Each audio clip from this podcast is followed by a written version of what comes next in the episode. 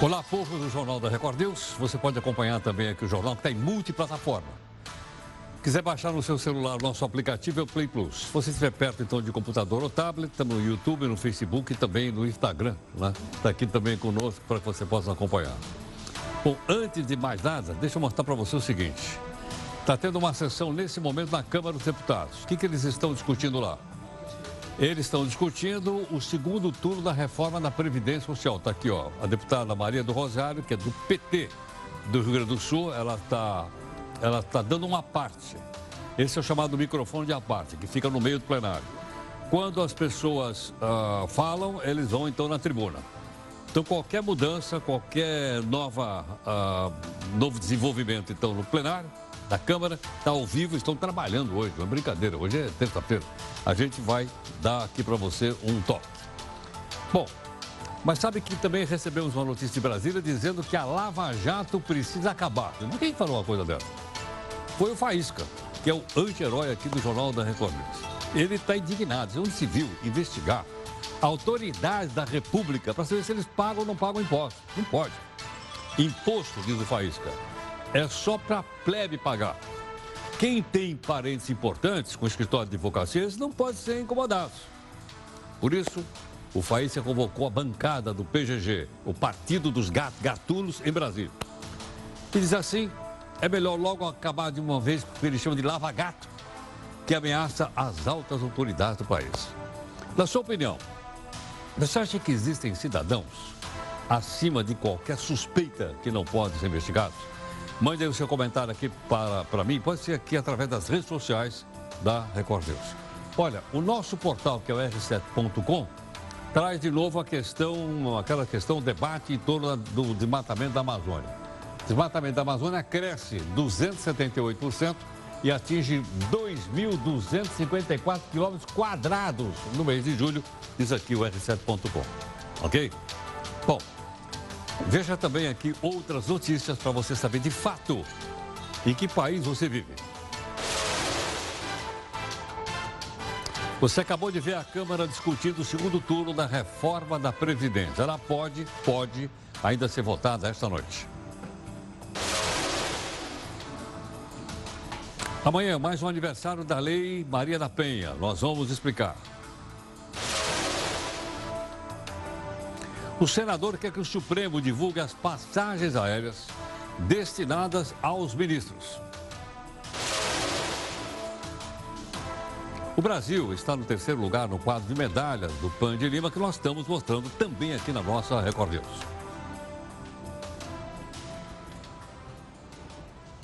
Ok.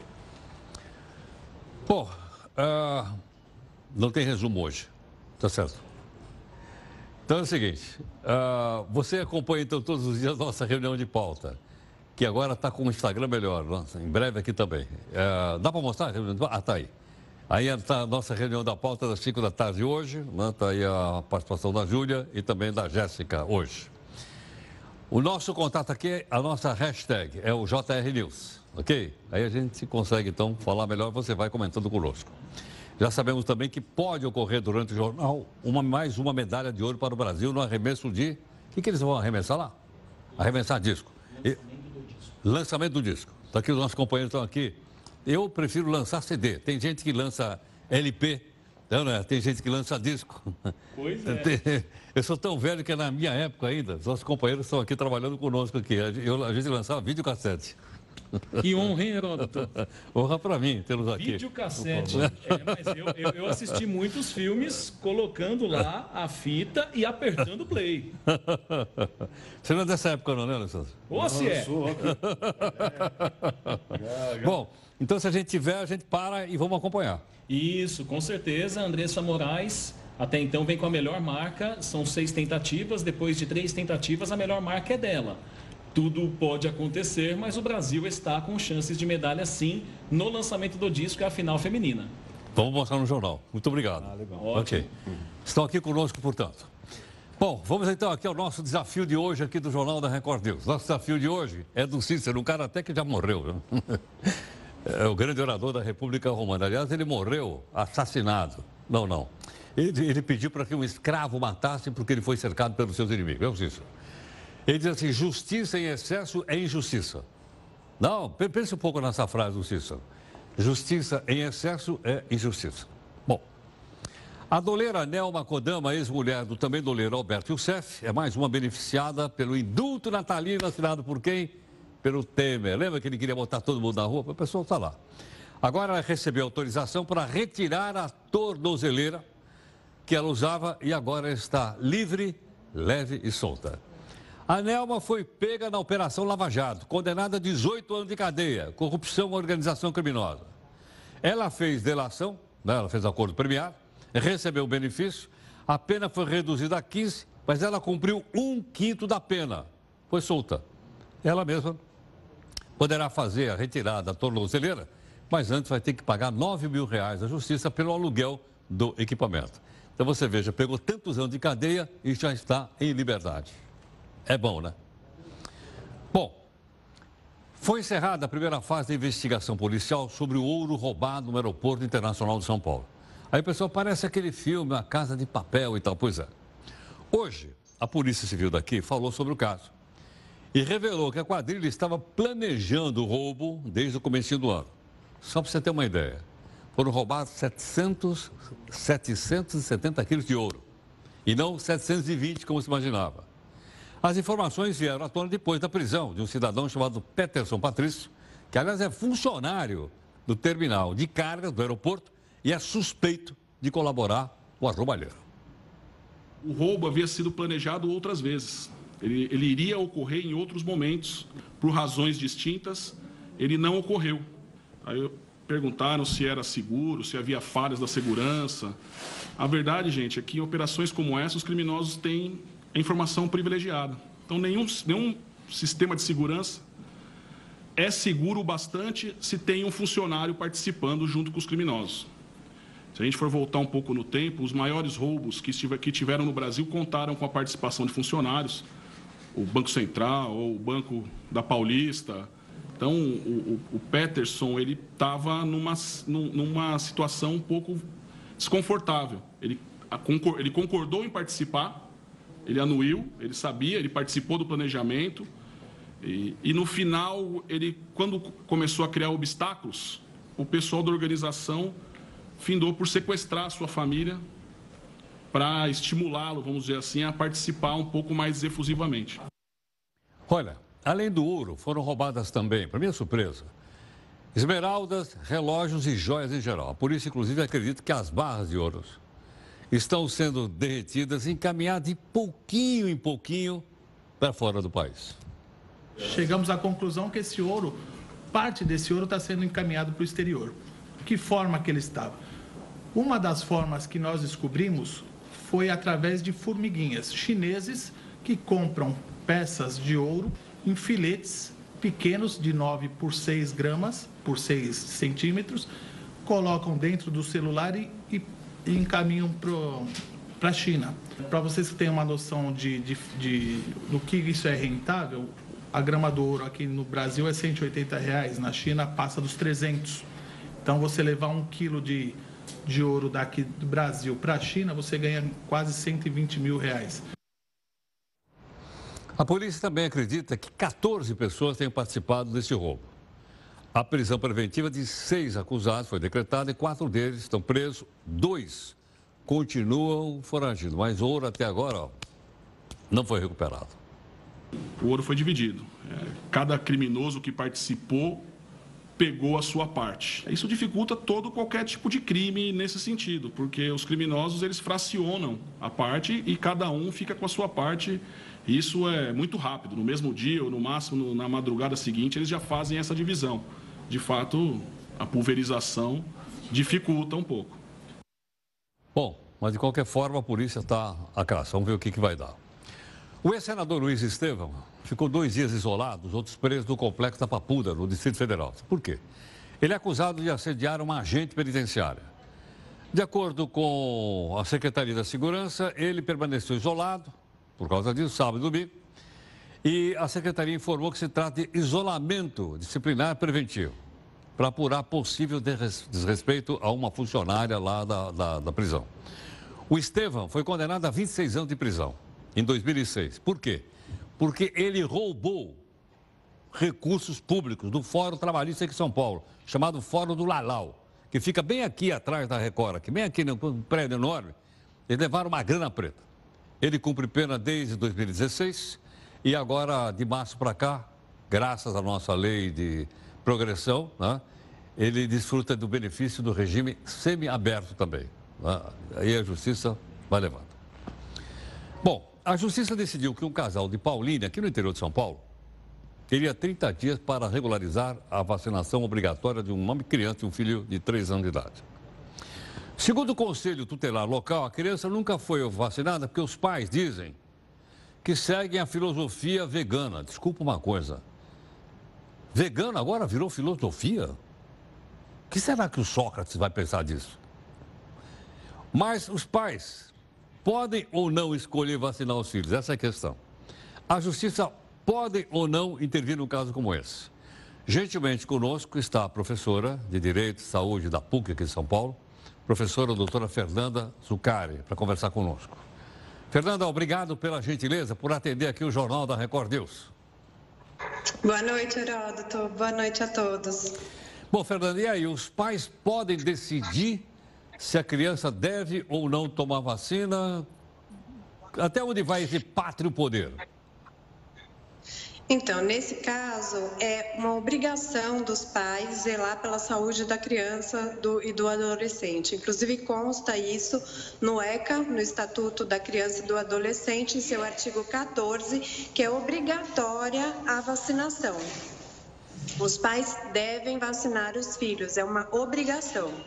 Sim, é uma obrigação. Quer dizer, não acontecendo, não acontecendo isso, a, a, a justiça pode intervir. Pode, pode intervir. E é bom que os pais é, fiquem atentos para não cair nesses modismos, né? No, no, momento que a gente vê várias doenças que já estavam erradicadas retornando é, para atingir a saúde da população. Fernanda, guardadas devidas proporções, é semelhante ao pessoal lá da Testemunhas de Jeová que também por convicção de caráter religioso não permite a transfusão de sangue? Sim, guardadas algumas diferenças, sim. É, visto que nesse caso é, é, dever dos pais, né? É dever dos pais zelar pela saúde dos seus filhos, né? Faz parte do pátrio poder isso. Entendo.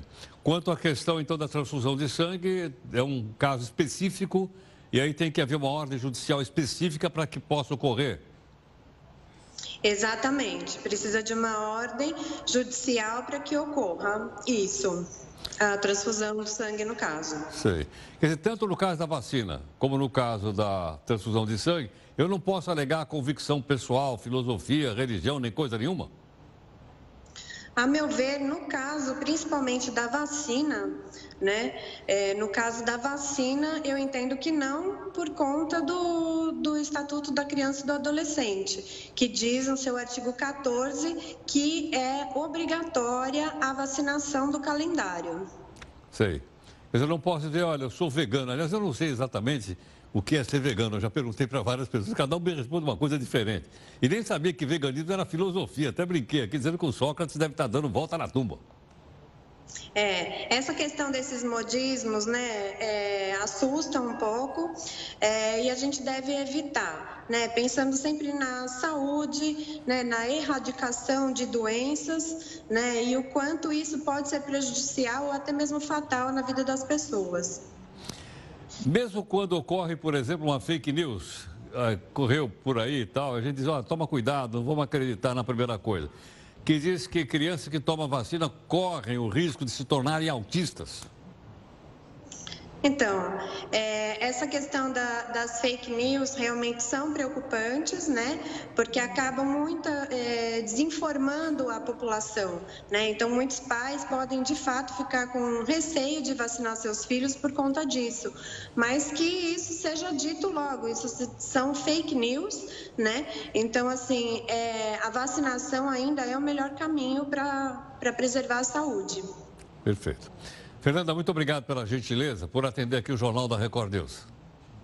Obrigada, boa noite. Boa noite, muito obrigado. A doutora Fernanda Zucari, professora de Direito de Saúde da PUC de São Paulo. Ah, não fui eu que disse, ela, eu quando falei do vegano, ela disse esses modismos. Estou né? falando porque aqui no nosso meio nós estamos infiltrados com uma vegana aí que vem falando. É, e ela acabou de falar, não sei o que estou falando, é, é, é modismo. Bom, na sua opinião, que você acabou de ouvir agora, o governo tem o direito de obrigar os pais a vacinar os filhos ou não? Os pais é que mandam. Você pode mandar então sua mensagem aqui para nós. Olha o nosso zap zap aí na tela, que é o 011 942 128 782. E a gente vai ouvir a sua opinião na nossa primeira live, porque o jornal está em multiplataforma. Bom, o assunto mais importante de hoje é que o pessoal está trabalhando, os deputados estão trabalhando. Tem bastante gente aí, hein? Precisa ter 513 deputados. Como é uma PEC essa da reforma da Previdência, segundo turno, como você já viu aqui, a gente já explicou várias vezes. Esse aqui é o Ivan Valente, que é do pessoal aqui de São Paulo. Ele está tá discursando agora, está lá tá usando a tribuna. Tá, tá vendo então o debate, a discussão. Vamos ver até quanto vai isso. Olha lá. Aí está, tá, tá a orientação de partido. Olha aí. Os partidos tal, tal, tal, tal, tal, estão orientando as suas bancadas para votar de um jeito ou de outro. Qualquer resultado, a gente volta aqui com, ele, com ao vivo na Câmara. Agentes da Polícia Federal, desculpa, sobrevoaram a terra indígena na qual morreu o cacique Emirá Uaiapi, no Amapá mas não encontraram indícios que houve invasão na região, como foi noticiado no Brasil e no mundo inteiro, tendo que os garimpeiros tinham invadido aquela área. Não é verdade. O Ministério Público Federal informou também que não foram localizados garimpos naquela área. As autoridades estiveram na terra indígena para fazer a autópsia do cacique. O laudo necroscópico deverá ficar pronto em até 30 dias. No dia 23 de julho, o cacique foi assassinado e integrante, o pessoal da tribo, que foram os garimpeiros, mas não se sabe ainda com certeza. Logicamente, quando tiver um laudo correto, a gente vai dar a notícia também correta, como você está acostumado. O senador Alessandro Vieira, do partido chamado Cidadania, apresentou um pedido ao Supremo para que eles publiquem a relação das passagens aéreas custeadas por nós, para os ministros voarem, desde 2009. Ele pede, inclusive, a lista de bilhetes emitidos por ex-ministros cônjuges, servidores e colaboradores. O senador, uh, sabendo que pode ficar vendo navio, já antecipou que também solicitou uma explicação caso o Supremo se recuse a divulgar os dados, que, na minha opinião pessoal, nós temos direito de ver, somos nós pagamos. Vai lembrar que a gente, da onde sai o dinheiro dessas passagens? Sabe de onde sai? Sai daqui, olha, você já está acostumado, já é o nosso habitual aqui do jornal, sai do nosso bolso e aqui você está vendo o impostômetro. De ontem para cá já cresceu bastante. Então, este ano, em oito meses, nós já pagamos 1 trilhão 481 bilhões de reais, como você está vendo aqui, né? E o, não para lá a contagem da grana que a gente está pagando. Bom, esse valor que nós pagamos ainda seria maior se não fossem sonegados impostos, como nós temos mostrado também aqui, sonegação de impostos.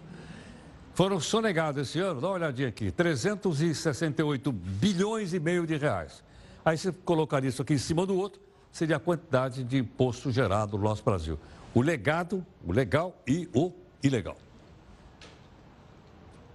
Ok. Bom, nós temos mais uma competição importante aqui nos Jogos Pan-Americanos. Eu vou chamar então o Spinelli para que ele converse conosco. Spinelli, qual é a prova que nós vamos ter agora?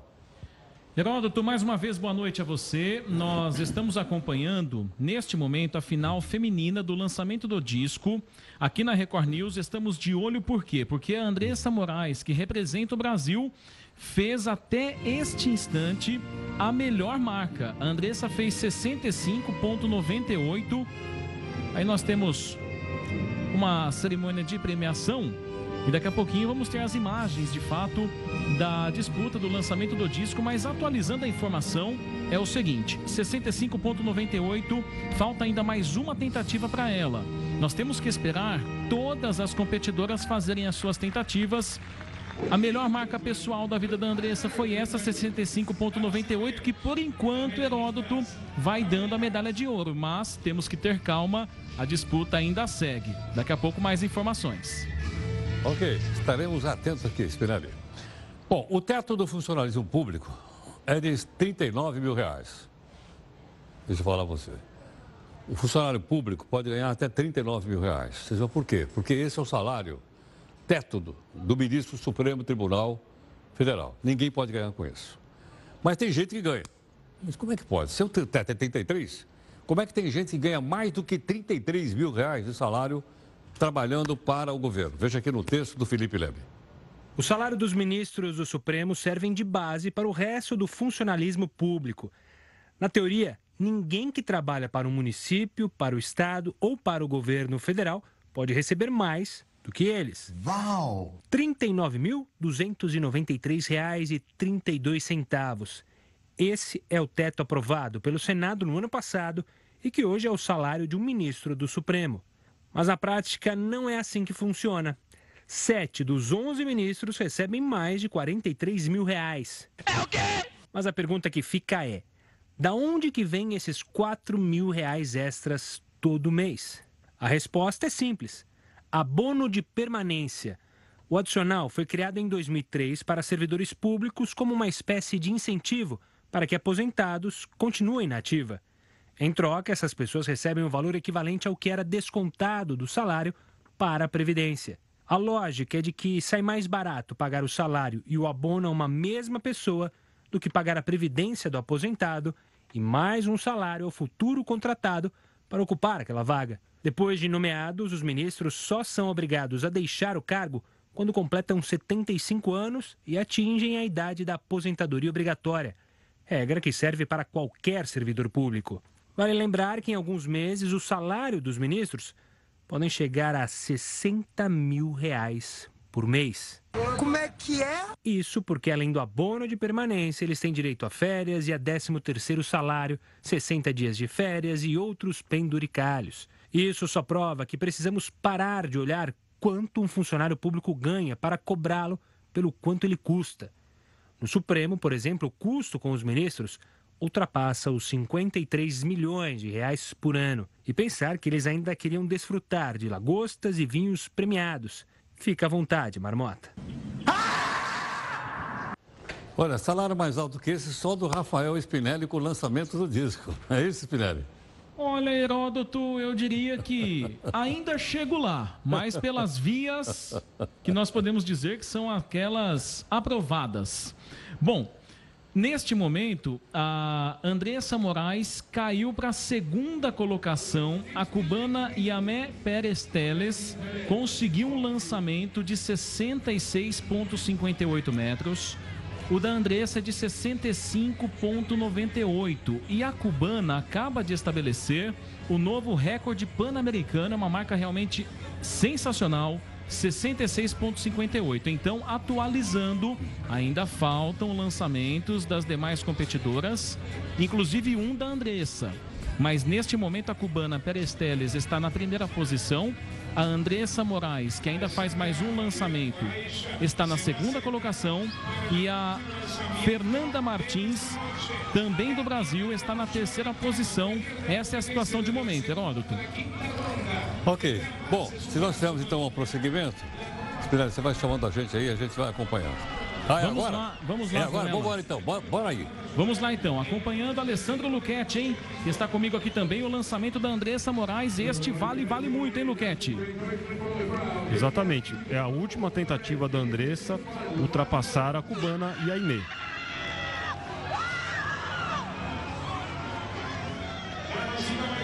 E aí a gente aguarda a confirmação da marca da Andressa Moraes. Aplaudida pelo público que acompanha neste momento o seu último lançamento no Estádio do Atletismo no Pan de Lima 2019. Queimou o lançamento, portanto, vai ficar com a medalha de prata. Andressa Moraes. E a Fernanda com a medalha de bronze. E a Fernanda com a medalha de bronze. O lado que criou toda a expectativa. Ela vinha na frente até o último lançamento da cubana. A cubana é medalha de ouro. E a Me Pérez Teles. Mas o que a gente tem que valorizar demais, e esta é a boa notícia, Heródoto, é que o Brasil Brasil acaba de ganhar no lançamento do disco mais duas medalhas. A prata com Andressa Moraes e também a medalha de bronze com Fernanda Martins. São mais duas medalhas, tem o sinal sonoro, tem a medalha na tela pintou a medalha de prata e vem também a medalha de bronze, hein? Aqui no Jornal da Record News. Tá lá.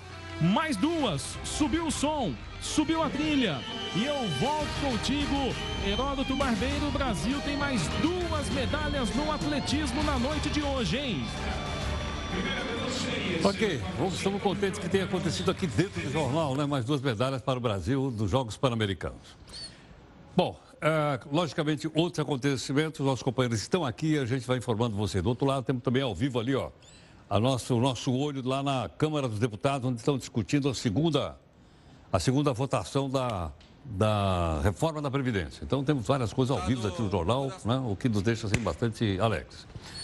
Bom, na última quinta-feira, o ministro Alexandre Moraes determinou a suspensão da investigação contra 133 pessoas, incluindo o ministro do Supremo e o afastamento de dois servidores da Receita Federal que teriam participado dessa apuração. Agora, a pergunta que não quer calar é o seguinte: mas por que, a investigação contra essas pessoas foi, foi, foi suspensa?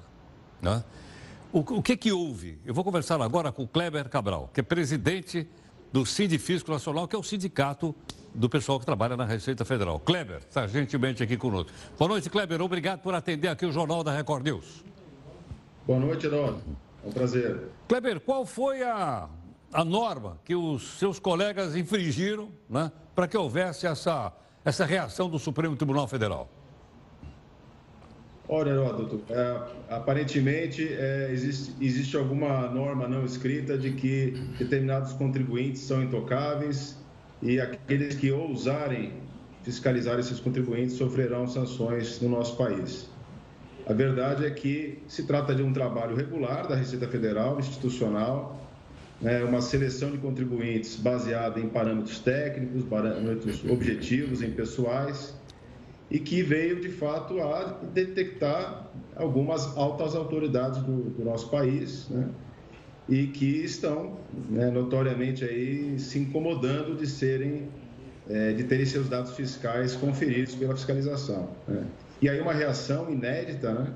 Algo que, que jamais aconteceu, de, de fato suspender as fiscalizações e afastar os auditores fiscais, é, dois dos auditores fiscais que estavam, que tinham trabalhado nessa operação. Agora, essas fiscalizações são rotina?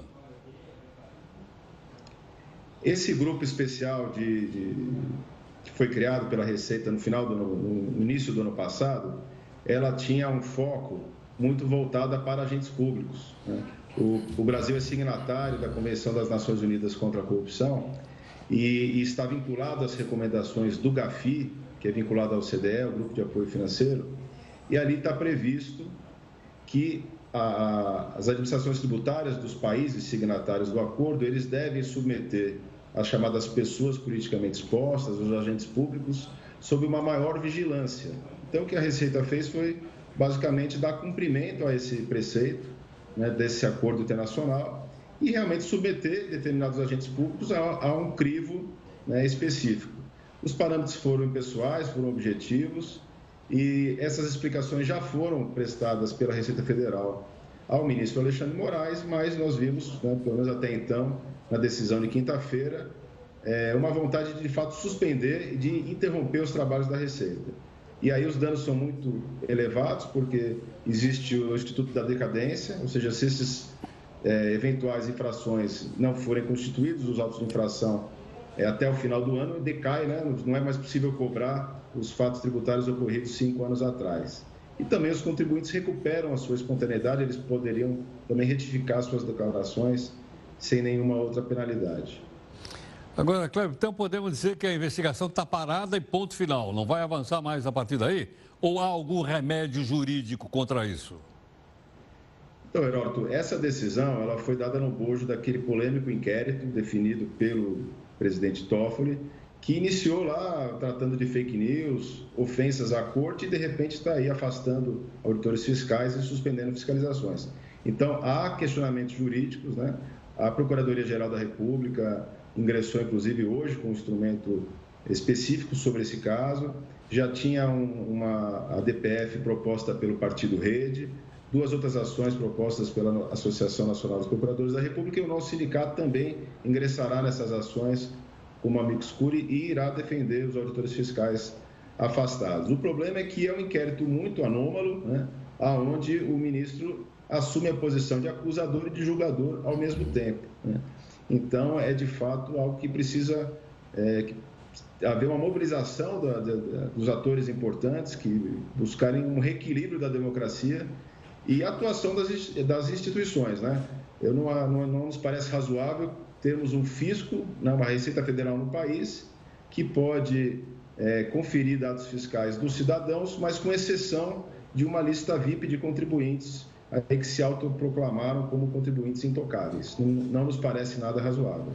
Kleber, eu acho que como cidadão, eu me sinto apenas como cidadão, tenho duas sensações. Uma é o seguinte, que existe uh, uma sensação de impunidade no nosso país. Estou falando aqui como cidadão. E a segunda é que existem cidadãos de primeira categoria e de segunda categoria. Né? Infelizmente, eu acho que é isso, essa é a mensagem que a população recebe em casos como esse que você acabou de comentar.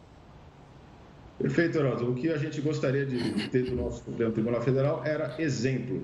Né? E nós estamos tendo uma, uma amostra justamente pedagógica às avessas. Né?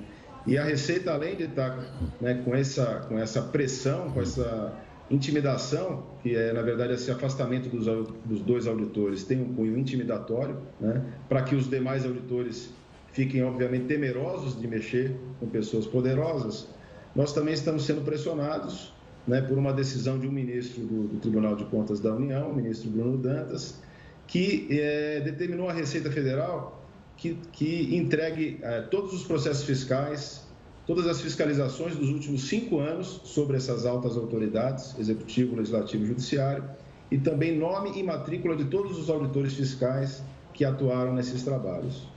Então você vê qual é o, nível de, de, de, de, descaramento que nós estamos atravessando no nosso país hoje. Ok. Kleber, obrigado pela gentileza por atender aqui o Jornal da Record News. Eu que agradeço, Heródoto. Boa noite. Muito obrigado. Kleber Cabral, que é presidente do CID Físico Nacional. Então parou porque a autoridade, especialmente dois ministros do Supremo, estavam sendo investigados por um grupo de, de auditores da Receita Federal. É? E agora mandaram parar tudo. A Procuradoria-Geral da República, como ele explicou, entrou no processo para ver se destrava e nós, como cidadão, tenhamos né, o mesmo direito. Ou seja, a Receita Federal existe para investigar qualquer pessoa, logicamente eh, dentro dos limites da lei, mas parece que alguns são mais limitados pela lei do que outros. Essa foi a impressão que eu tive. Vamos lá para a nossa segunda live do jornal. Está aí o nosso Zap Zap 11 São Paulo para você participar conosco. Oi? A Câmara se encerrou a sessão ali por falta de quórum? Então vamos mostrar aqui, peraí. Então vamos lá, a Câmara dos Deputados então parou de discutir a reforma da Previdência. Falta de quórum. É, eu, o quórum foi, foi adiado para amanhã, provavelmente, né? Então ficou para amanhã, ó. O pessoal já está lá descansando e tal, trabalharam muito durante todo o dia de hoje. Então, o pessoal ficou lá. Vamos então aqui para a nossa segunda live do jornal. Bom, amanhã também, uma outra informação importante. Amanhã Olha, geralmente a gente faz o seguinte: quando alguma coisa faz aniversário, a gente não comemora no dia, a gente comemora um dia antes. Por que razão? Porque, logicamente, a nossa ideia aqui é fornecer algumas informações para você, para quando houver a tal da comemoração, você já está, de certa forma, informado. Por exemplo, amanhã, a Lei Maria da Penha contra a violência com as mulheres completa 13 anos. Amanhã. É, o combate à violência contra a mulher evoluiu ou não? Então, para que você possa até né, ter argumentos para poder conversar com seus amigos amanhã, familiares, que amanhã é a data, a doutora Renata Krupp, delegada de polícia, gentilmente participando aqui do jornal. Renata, boa noite, obrigado pela gentileza. Obrigada, uma boa noite a todos e a todas. É uma imensa alegria participar do programa. Muito obrigado.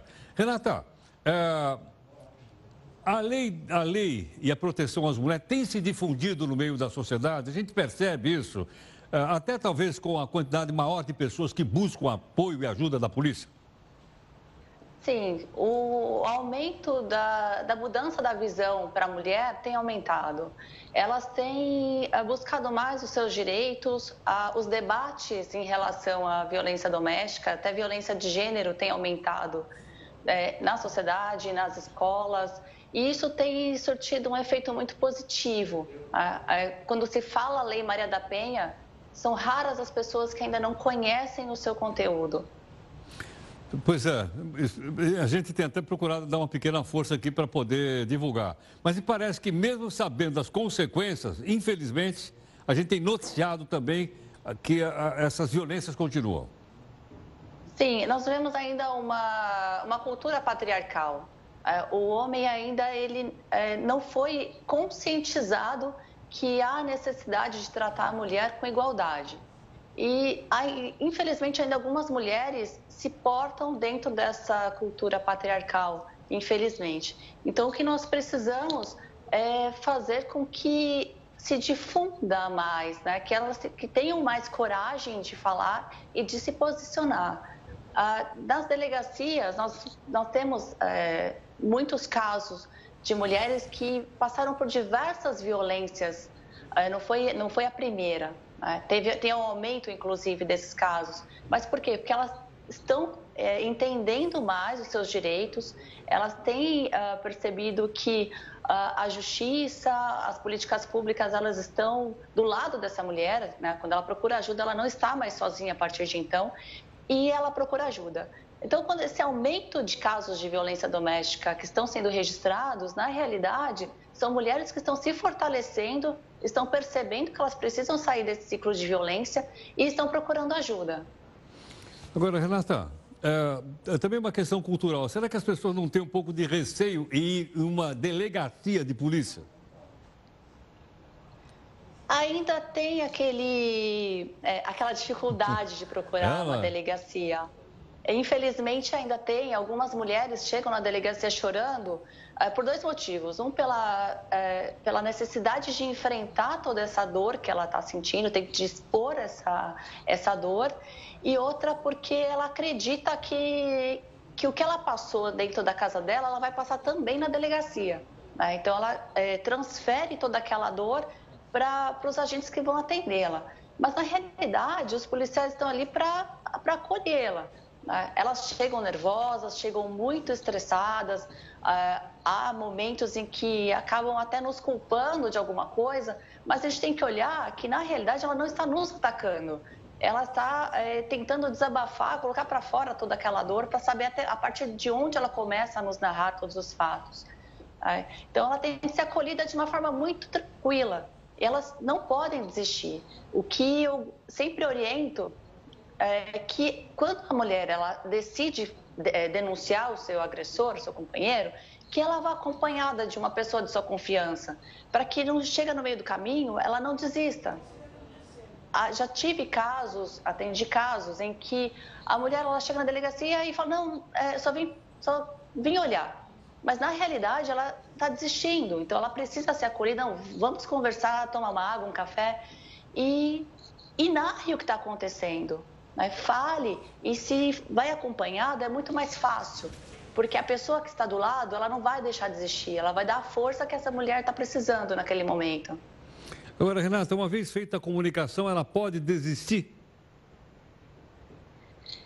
De acordo com a lei, ela só pode existir em juízo. Há uma audiência é, que o juiz verificará se ela está sendo coagida, se ela está é, sendo pressionada de alguma forma para que desista, tome essa atitude.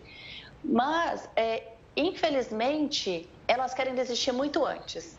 Né? Então, elas é, registram um boletim de ocorrência após a instauração do inquérito, em que elas é, tomam ciência de que ele será chamado, elas já querem desistir. E atrapalham as investigações, elas querem é, protegê-lo de alguma forma. Né? Não vejo, vejam bem, eu não vejo essa forma é, com uma crítica. É, por quê? É, nós, nós, estamos, nós estamos lidando com famílias desestruturadas, né? famílias doentes. E ela, ela tem um ideal de família, ela, ela não, não é aquilo que ela quer. Ela não casou com uma pessoa é, pensando em deixá-la para lá. Né? Então, ela pensa na parte boa. Então, qual que é a, o grande é, dificuldade, a grande fragilidade das questões de mulheres em situação de violência doméstica? Elas é, pensam na parte positiva, pensam nos filhos, elas pensam na falta de autonomia financeira que elas têm. Então, todos esses detalhes, é, ela leva em consideração depois que ela se acalma. Então, ela quer que esse. Olha, eu só queria um susto. Não quero que ele seja chamado, não quero que uh, ele tenha antecedente criminal. Eu só queria que é, desse um susto. Ou eles, ela fala o seguinte: naqueles crimes em que depende da vontade dela, ela não quer externar a vontade. Só que ela fala o seguinte: é, eu preciso desse registro porque se eu morrer, vocês vão saber por onde investigar, por onde iniciar as investigações. Caramba. Então isso é muito cruel com ela mesma. Então elas precisam ser fortalecidas, sair dessa situação de risco, dessa situação de dor, desse cárcere é, pessoal que ela se, se coloca, para que aí sim ela possa fazer com que ele responda pelos atos praticados e que ou mesmo que seja encaminhado para algum trabalho onde faça com que ele se conscientize dos atos por ele praticados. Perfeito. Queria agradecer, Renata, sua gentileza. Muito obrigado pela participação aqui no Jornal da Record News. Eu que agradeço. Uma boa noite a todos. Muito obrigado. Doutora Renata Krupp, delegada de polícia, aqui conversando um pouco conosco. Nós vamos na nossa terceira live aqui para você fazer também os comentários aqui a respeito do tema escolhido hoje no jornal. Vamos lá? Olha, nós temos explicado para você, para você até pensar um pouquinho, o valor do litro da gasolina e também o valor do litro do etanol. Né? Eles estão, eles estão, às vezes, a gasolina está 5% mais barato, ok ou não? Alguma vez você já perguntou por que, que o preço sobe ou desce, sobe ou desce, sobe ou desce. Agora o gás vai acontecer da mesma forma.